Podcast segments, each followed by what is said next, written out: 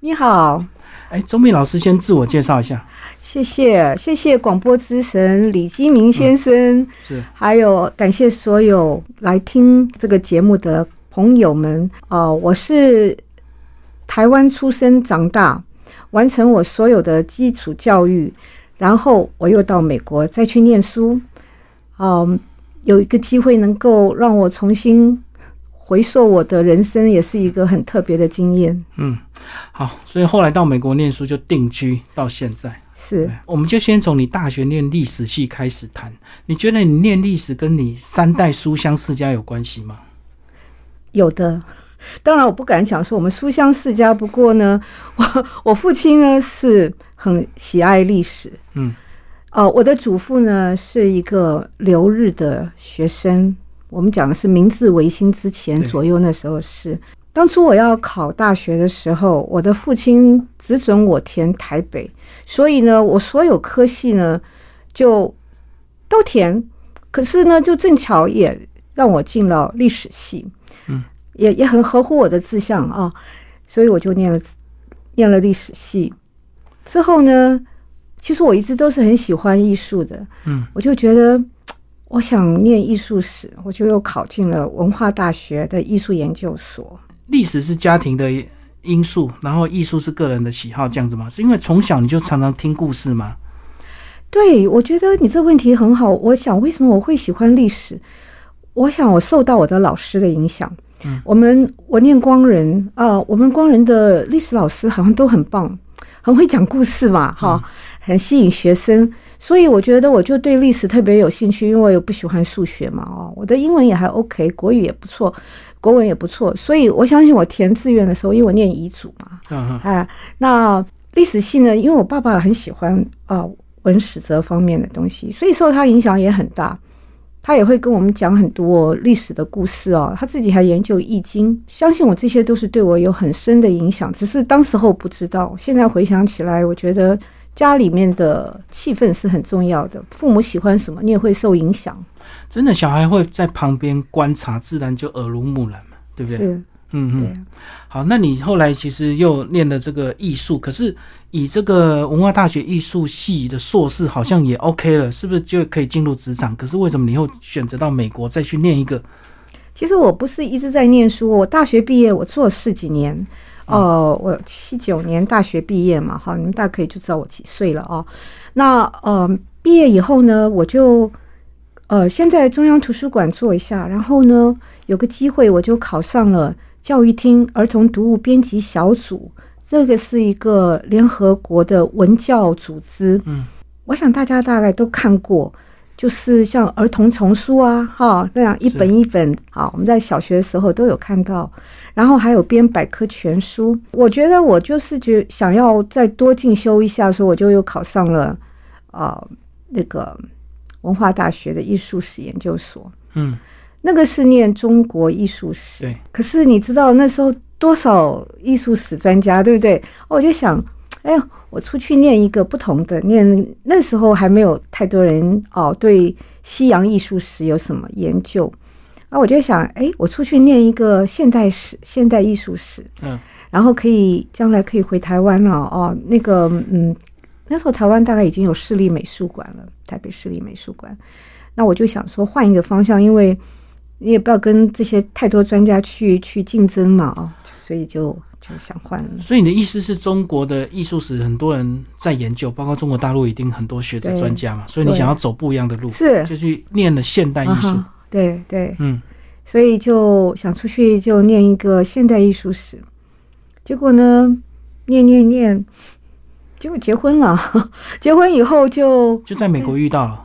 对，在美国遇到，然后我们遇到也蛮好玩的。那时候留学生蛮多的，台湾出来留学生，还可以在那个暑假的时候，在尔巴尔巴马小佩吧，那个伊利诺大学有一个美中西区的台湾留学生的夏令营，很多人哦，将近一千人，有结婚的，有没有结婚的，交流就对。哎，对。哦，以前台湾经济很好，所以送出去的很多。对啊，也不一定送出去了，有很多人也是自费出来。我觉得那时候，现在出来的台湾留学生不多。当然，跟跟经济是有可能跟经济也有关。对，然后我跟我先生呢是很我们很时尚哦，那个时候就已经用那个 mainframe 哈大型电脑，他们有给你那个电脑配对的游戏，就 联谊游戏啊，联谊对对，然后我们都在对方的名单上面，然后就当然不是我我去打电话，他就一个个电打电话啊，啊结果我回哦，他就送了送了呃，他没有，他先写一个圣诞卡给我，然后我就回他了，是，对，就。这样交开始交往，你是说会有个电脑系统先帮你找几个适合你们的，对然后你们自己去联络就对了。对对嗯呀，啊蛮好玩，我我讲的是一九。一九八八零年代的事，那个时候还没有像现在这么普遍，所以是电脑系的学生，好、他们设计研究出来的城市，城市，然后问你很多问题啦。哦我懂。帮你做性向测验了，对啦哈。模拟配对了，对。嗯，而且早期的电脑应该都很大台，对啊，所以要一定的程度才有办法驾驭？是是嗯，很很新鲜的事。所以你那时候接到电话，你本来就有心理准备，会有男生打电话给你吗？我我没有太大心理准备，因为那是暑假嘛，夏令营，一直到快圣诞节，大家习惯就要送圣诞卡啊什么的，哦我就收到一个很很陌生的一个圣诞卡，所以人生的缘分，而且很好玩哦。我这个去参加那个活动，不是我自己要参加，是我那时候男朋友说：“哎、我们来参加这个活动好不好？”我说：“什么？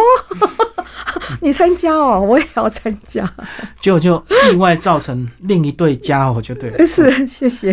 哎、可是你后来本来想是国外念完之后就回来台湾贡献，那后来为什么就就是因为结婚啦，哦，两个人就一起发展对在那边，啊哈。嗯哼，对对，我八五年出国，然后就八七年就结婚了。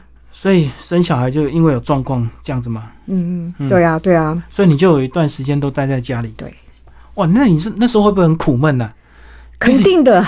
因为你两个硕士，然后本来有一些理想抱负，结果被困在家里。，对啊，嗯，唯一一个好处就是说，我还做《世界日报》记者。嗯，那在美国哈，因为社团的活动啊，华人活动多半在晚上或是周末，那我先生就看孩子，那我可以出去。嗯，你刚刚讲的很对啊，我真的觉得很困顿，因为当初是抱着很大的理不敢想理想，对，不是野心，是理想。我一直很喜欢艺术，可是就没有办法在这方面发展。后来我就接到呃，我的我念 Indiana University，嗯，那固定会有收到一些资讯，然后看到我最喜欢的一个老师宣布要退休了。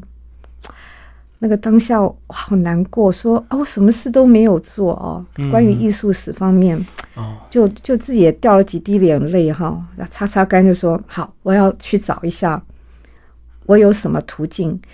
嗯，可是我可以跟大家讲，我没有在美国的公司做事的经验。你的履历表是空白，对不对？对，对工作经验零。哎，那虽然我有很好的学历，可是我知道我很难找到，就是说在博物馆工作，我就我就想，我就先靠近这个你喜欢的公司或组织，我就 做志工嘛。是，可是你跳过了你的，你说小孩一开始有点状况，是吧？自闭症，对，我的大女儿是自闭儿，你那时候会有预期小孩会有这种状况吗？不会啊，我从来我们家也没有，我也从来没有碰过。可是他这个症状，你是怎么样的情况去发生？因为因为开始以以为只是他只是比较文静啊，其实他小时候你可以看出来，他有点不一样，因为他的他的整个人的发展是比较缓慢。嗯，然后呢，我们在圣路易有一些呃叫一种教育的 program 哦，一种节目，他就是说会到做家庭访问。那那个访问的老师就就觉得说，这个小孩子该要坐正的时候，他好像软软的，嗯，然后呢，该应该要可以自己拿奶瓶什么的，好像他的这个呃英文 large muscle 就是你的大嗯应该要怎么讲？就是你的手脚应该要有的协调没有。嗯，然后后来他就在语言上发展的也比较慢，他可以唱歌，可以讲一点话。最后呢，这个老师访问的 program 三年要结束，他就建议我说：“你的女儿需要去看心理医生。要详细检查，对不对？”是的，嗯嗯，然后就这样发，就这样，嗯哼，就检查出来，说他应该是有某种智障，好、嗯或是有一些问题。刚开始他们不大愿意说他是自闭儿，一直到四岁，是。哦，我们要去，因为你在美国哈，你有一个明确的诊断时候，你比较容易进入特教系统，嗯嗯，所以那个呃，neurology 应该叫做精神科吧，神经、嗯神经科医生就给我们这个正确的诊断，是，所以嗯，哦所以对他会比较有实物的帮助，就对。对，要不然他会一直跟不上，对不对？会一直有挫折。不是，我们就没有办法进入特教、嗯，特殊教育。对，嗯，美国特殊教育是不错，呃，可可是我基本上我女儿是有 severe，就是很严重的嗯嗯，自闭自闭症，所以呢，我我们很多时间都在这个小孩身上。我的另外一个孩子是支付优异，所以我一路上带这两个小孩就给我很大的冲击，一个是都很顺利，做得很好，一个就是你教他。连刷刷牙都要一个动作一个动作一个动作教。嗯嗯呀，有时候很挫折，哎呀，不知道为什么，为什么老天要这样子给我这样两个小孩，把他们综合一下，不是很好吗？啊、嗯，就很极端，就对。哎，对，所以你也曾经非常用力的在教他，是但是发现效果非常有限。很有限。然后除了学校教育，我们还有请外面的特别的老师来教导。是，对，用行为方式来教，有进步啦。可是小孩子哈，这个所有家庭大概应该都有小孩家庭知道，青少年时候是一个叛逆时期，他们的荷尔蒙太强盛了旺，盛，对，旺盛。就算一般小孩也有出很多状况，让父母伤脑筋。那我这个女儿那更是有很多的问题，所以我们是这样熬过来了。熬过来也在那个时候，我觉得我应该要出去做一点事情。就不能一直困在这里，就对。对，那刚好他们可能也比较稳定，呃，是嗯，呃，只能说在他的状况里比较稳定，当然以大人的期待或许还不够，可是至少有进步了。哦有进步。对，嗯。所以时间就接到你说二零零七年那个教授意外的离开，让你觉得你好像还没对艺术史做一点事情，对，就决定要走出去了。对，嗯。我就觉得我我要为自己的前途、自己的兴趣哈找一个方向，要不然就像你讲的，困坐在家里面是很，我都觉得我快要忧郁了。对，负面情绪一直循环了。对对等于你在结婚前就一路顺利嘛，对，书香世家，然后书也念得不错，然后 又到然后我出了三本书哈，哦，三套书。对，对我在我在出国前，而且我还有得一个奖学金，嗯，绕着世界走了一圈。在那时候出国是很不容易的事。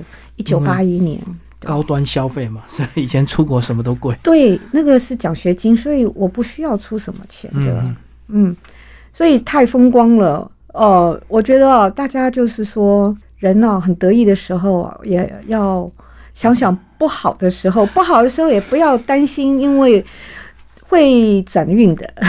就得意可能就忘形，就意外就会来了。对，嗯，但是熬久了，哎、还是会见到曙光。是。好，那接下来我们就来聊你这个先到这个圣路易的艺术博物馆。为你为什么会锁定这家博物馆？是因为离家近吗？不是啊，嗯因为这家就是你要知道，在博物馆的收藏，他们是最好的。对，那有亚洲艺术处，嗯那这就是我的方向嘛。因为我是现代艺术史，我大概轮不到我进去，嗯，所以我又回到我最初念的亚洲艺术。是对，然后我的呃 supervisor 就是他们我们叫做 curator，就是策展，应该叫嗯，我还帮他翻译找了一个 title 哈，就叫做亚洲艺术处处长嗯，啊，胡广俊，我叫 Philip。他他也很特别，他是新加坡人，他的英文很棒。所以应该中文也很通吧？嗯，中文是这样，他妈妈很有眼光，胡妈妈很有眼光，叫他小时候一定要去上中文学校。嗯他的姐妹没有，哦，哎，我觉得可能就还是有一点重重重男，男轻女，就嗯，帮他准备好双语的环境。对，所以他大学是在美国念，中英都很好。不过你知道，我们我们的中文化中中文是很深奥的，看你是什么到什么程度。对啊，那诗词啊、书法啊这些是专门的一种知识，所以在这方面，呃，我先做自工，就是在他帮他有，即即使是日本的文人画嘛，日本人以前也是用用汉语的，也是中文嘛，对对对，在这方面我都可以帮他啊、嗯解码啊，然后写出来，然后翻译，呃，所以他就很他很喜欢我有这方面的长才，可以补他的不足，嗯所以他就说你有没有兴趣做我的助理研究？我们先讲志工这部分，在美国艺术博物馆担任志工的是哪些人？除了你这种，还是真的都是退休的婆婆妈妈？你的问题也很好，志工可以有各种，呃，有一种是要专门还要上课，叫做应该叫导览，对那那个要上课。有点程度的，对，那个要上课哦，要上差不多要两年。考年，试哦，哎，通过你才可以去解说，对怕你说先错。第一步先要他要看，觉得你合适，对，要挑选啊。对，这是一种志工。嗯，还有的志工就是像我刚刚讲说，我就想说，我不要卖东西，此外我到图书馆啊、到策展组，到嗯、做一些维护工作啊，我对我都愿意。意，对。对呀，所以他们是觉得我的资历是很适合在策展组。嗯，那有没有年轻的艺术学校的学生去当志工？就为了有年轻人呢，有啊他们很培养这个啊、所以呃，到暑假的时候就有高中生也来做，因为年轻人跟年轻人讲话就比较能够沟通嘛，哈，是。对，所以他们的就说暑期营的话，就会有高中生、大学生来带，嗯，然后学呃，到暑假也有说给专业人士让他们来申请来做，这个他们有就有付钱的，嗯。哦，有薪水的志工，对。嗯，对，那可能稍微微薄一点嘛，还微是微薄啦，啊，这刚出也没有钱，后来说要给人家一点钱嘛，小小的车马费小小的嘛，是对啊。好，当你这个志工做的很满意，那个希望你变正职，还是要经过一些公开的考试，对不对？呃，也不是考试，就是一定要公，因为这个是一个不是公家组织，是我们我们我不知道要怎么解释，这是一个财像个财团法人，然后整个圣路易市捐。你在缴税的时候，有一部分钱要拨到这个圣路易艺术博物馆，是所以他们要有有 board member，就是要有委员会，你要征用人才什么的，还是要公事公办，对要要公开的。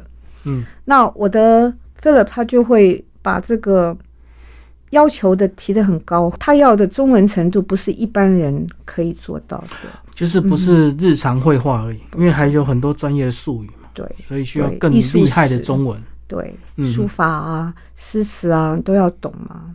嗯此外你当然要知道英文嘛，就是这样。是，嗯哇，那当你变正直，不就举家欢腾？你终是终于也走出你的困家庭困境。对，而且你如果你们还记得的话，二零零七年是金融海啸要开始的时候，的前一年，前一年，对，那个很多开始在裁员，然后我嗯。竟然有个工作，因为我先生都有一点毛毛的，因为他每个在美国工作的人都会怕，就是金融不景气的时候就会被裁呀、对？对，那时候已经有点迹象出来了，是有二零零八年就雷曼开始大爆发嘛。那个是大爆发，可是二零零七年已经在美国，大家已经有那种危机感了，嗯所以后来你先生那时候工作有影响吗？没有受影响，还好。还好，哦、对，那他一直很担心，他说：“好啦，你的钱不多，可是至少你会有一点进账。万一我没工作了，补贴家用就 对对对，在美华人的共同的担忧就是，我们、嗯我们多半还是美籍华裔，我们还不是真正的在那是边的第二代，第二代就不一样了。哇，那你在那边也十几年了，那整个过程他需要有做一些升等吗？或者是要做一些研究？我这个工作学校的那些教授一样这样子。没有，我主要我主要就是对 Philip 负责。哦，然后当然你要做一些研究工作，然后还有呃馆外一些询问问题。此外，譬如说他不在，然后或者说有特别来宾来的时候，我还要带他们解说一下，还有叫做 Gallery Talk，就是固定每周哦，就是不同的展览室的这个负责，他们会要有一个现场的说明啊，这个我也做过，嗯，基本上是这样。所以除了例行的一些事情之外，要自己做研究的话，就是自己个人意愿。个人研，或者说我的老板说，请你帮忙研究一下这个。嗯，那我也在那边。虽然我是念中国艺术哦，你是念现代艺术，可是我在那里工作，我对日本艺术也开始有接触嘛，亚洲艺术嘛，哈，涵盖了。对，涵盖。所以，而且我们的日本版画，哎，除了我们，我们中国的东西是特别的好。青铜器，嗯，那这些青铜器在故宫出的海外遗珍里面，我们博物馆竟然有大概将近二十件，就是流落到对圣路易艺术博物馆。对，嗯，对，因为你也知道哈，在美国的艺术博物馆哈，是还要靠很多热心的公民，他们收藏以后捐赠，他们捐赠，这个跟在台湾也有。可是我们的博物馆很多基础是很多热心的公民市民捐赠的。嗯，我知道很多人会愿意捐赠，是觉得最后他才能够得到好的保护了。对，如果你留在家里，有时候子女不孝，或者是搞不清楚状况，就对对。而且你知道，他们有很博爱的精神啊，他们觉得放到博物馆里面是一个最好的地方，因为可以让更多人看。无私的精神，我我印象很深刻，是我们博物馆还有木乃伊哦，嗯，那那个捐赠木乃伊的那位先生写，献给所有圣路易斯的儿童们。哦，你不是觉得很感动？你说他想的是，对他们不会把它藏在家里，把它当做人类共同的财产这样子，是因为很值钱呢，很容易你去卖嘛，就可以有钱，是。好，那我们还是要提一下这个博物馆的一些收藏特色。嗯哼，嗯，你说它里面好像有几万件的收藏品对，有至少三四万。嗯，然后呢，我们叫做百科室，就是说各种都有。从当然亚洲艺术有了，可是我们最多的当然还是欧美的艺术哈。嗯，欧美艺术，然后最强的是现代艺术。是。我们还特别在二零一三年有一栋新馆，独立的，独立的那个新馆呢，很高大，而且里面多半就是只有现代艺术，因为你知道现代艺术很大哎，量更多了，因为现代艺术家更多。对对，嗯，对，我们的德国艺术也非常强。此外，嗯，我们要叫版画 PDP 版画素描，还有照相这个部门东西也非常多。嗯。啊，所以你是那边看了一段时间之后，自己也开始试着创作嘛？因为我知道你早期本来就有先学国画，对对，嗯，虽然我绘画绘画的年年龄很短，可是我觉得我在博物馆里工作，看到很多东西，对我的鉴赏，对我的欣赏，还有对我的一种知识的一种刺激是很深。虽然我一直很喜欢画画，可是我没有没有真正想说我要去画，一直要等到我二零一八年动了一个手术，嗯，然后就想到说这个时候不做，我什么时候做？就有一种急迫感，就不能再等了，不能等，对，所以我就开始画。那刚开始就是完全是自己高兴画，画的很开心。画了以后呢，哎，发现妈妈也很喜欢哦，她看了，她说：“哎，咪咪，你可以写这个。”写篇文章啊！我说妈妈，我现在还在写日本版画文章啊，我真的没有时间。那时候在联合报登副刊，那他就开始写。那时候他九十岁了，是我还记得第一篇就是二零一九年那个登出来呢，是差不多在过年的时候。他看了我那张，就是我们最近出版的书，叫《天上的鱼》，那是第一篇，就叫《天上的鱼》。为什么会天上有鱼呢？其实完全没有刻意要画出来。就是一个水彩画哈，你加了水颜料以后，自动自动出来的。对，你要讲渲染也对。哎，看出来有三三条很明显的鱼，然后下面又有几条鱼，也蛮有趣的。而且这是无法复制。水彩画的乐趣就在这里。水彩画的控制有一点困难，我觉得就是说，嗯，你要一定要想得很清楚才对开始画。嗯，因为它会流来流去，不像油画一瘪下去，一笔就是一笔，哦有，而且油画可以改是啊，你看了不高兴刮刮掉，掉重来。嗯哦好，最后我们请周密老师讲一下你在博物馆工作的日常好不好？你大概是怎么样的一个作息，以及到底要做什么事情？我会很高兴的走进我们员工的门，很很严的，你都要有你的 ID 刷进去。嗯，然后进去以后呢，我就打开电脑，先确定没有什么紧急的事。就是看老板有没有临时交办事项 是，对对。然后当然就一些例行的工作，啊？你不是先泡一杯咖啡吗？没有这个习惯，嗯哼，没有这个习惯，我会先先坐着哈，先看看哒哒哒看看，然后呢，嗯，没有紧急的事情呢，我会想说，哎，今天要看哪本书？我其实我有时候可以很闲的，嗯，有时候会说，哎，今天没有特别事情，我就下去散步走一圈，这是我的。嗯，学习时间，因为我们在博物馆里面，你也不是只要懂你自己亚洲艺术，是。